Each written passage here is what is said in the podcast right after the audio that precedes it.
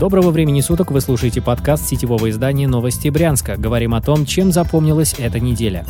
Важное о коронавирусе. В течение недели на Брянщине каждые сутки фиксировали от 153 до 169 новых случаев коронавируса. Последняя цифра стала рекордной за время всей пандемии. С прошлой пятницы власти подтвердили еще 10 смертей от COVID-19. Таким образом, общее число скончавшихся достигло 70, половина из которых погибли этой осенью. За неделю власти не ввели новых ограничений, зато начал действовать запрет на ночную работу кинотеатров и любых развлекательных заведений. Ранее аналогичными ограничениями обложили предприятия общепита. Тогда представители Представители нескольких городских ресторанов рассказали новостям Брянска о внушительных убытках и бессмысленности введенных запретов. Работники кинотеатров оказались того же мнения, только они подчеркнули, что убытки будут не столь ощутимыми, так как мало брянцев ходят в кинотеатре после 23. На неделе стало известно, что коронавирус добрался и до правительства Брянской области. Положительный тест сдал заместитель губернатора Юрий Макренко. Сейчас он чувствует себя удовлетворительно и лечится в Брянске. Неизвестно, как он борется с вирусом, в больнице или же амбулаторно. Макренко в силу своих обязанностей часто видится с другими другими высокопоставленными чиновниками, в их числе и губернатор Александр Богомаз. Неизвестно, контактировали ли они в последнее время. Губернатор не сообщал об этом и не уходил на самоизоляцию. При этом глава региональной службы Роспотребнадзора Людмила Трапезникова на этой неделе дала большое интервью, в котором рекомендовала всем контактным немедленно самоизолироваться.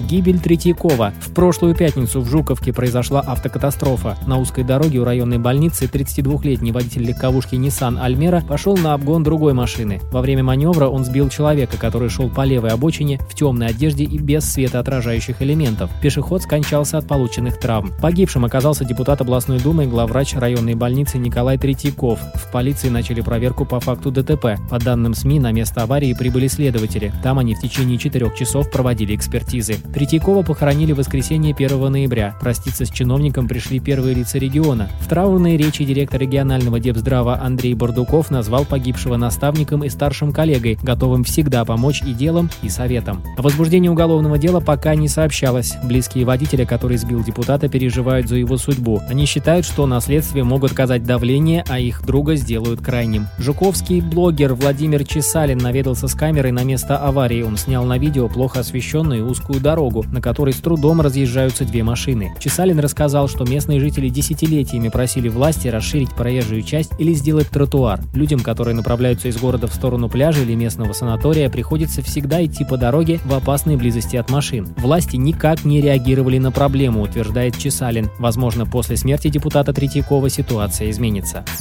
Новая семья. Новости Брянска неоднократно рассказывали о семилетней девочке Ирине, которую приемная семья несколько лет продержала в чулане. Ребенка довели до истощения. Девочка не умела говорить и пользоваться столовыми приборами. Прошлым летом ребенка случайно обнаружил сосед. Мужчина вызвал полицию и Ирину срочно забрали в больницу. Девочка прошла долгий курс реабилитации, научилась ходить и говорить, набрала вес. Все эти месяцы ее приемная мать провела под стражей. Женщине грозит срок за истязание ребенка. Что будет с другими детьми горе матери, пока неизвестно известно. У нее пять родных отпрысков. Вместе с женщиной в колонии может оказаться ответственный сотрудник органов опеки, который должным образом не проверял состояние приемного ребенка. Ирине уже исполнилось 8 лет. После того, как ее историю рассказали в федеральных СМИ, десятки людей захотели удочерить девочку. Она находится в доме ребенка последние дни, так как ей уже нашли приемную семью. Будущие родители сейчас оформляют последние документы. Вероятно, на этот раз органы опеки сработают должным образом. Следователи, взявшиеся за уголовное дело горе-матери, пообещали следить следить за судьбой Ирины вплоть до ее совершеннолетия. Подробнее об этой и других новостях читайте на сайте newsbryansk.ru. Вы слушали подкаст новостей Брянска. Будем жить, будут новости.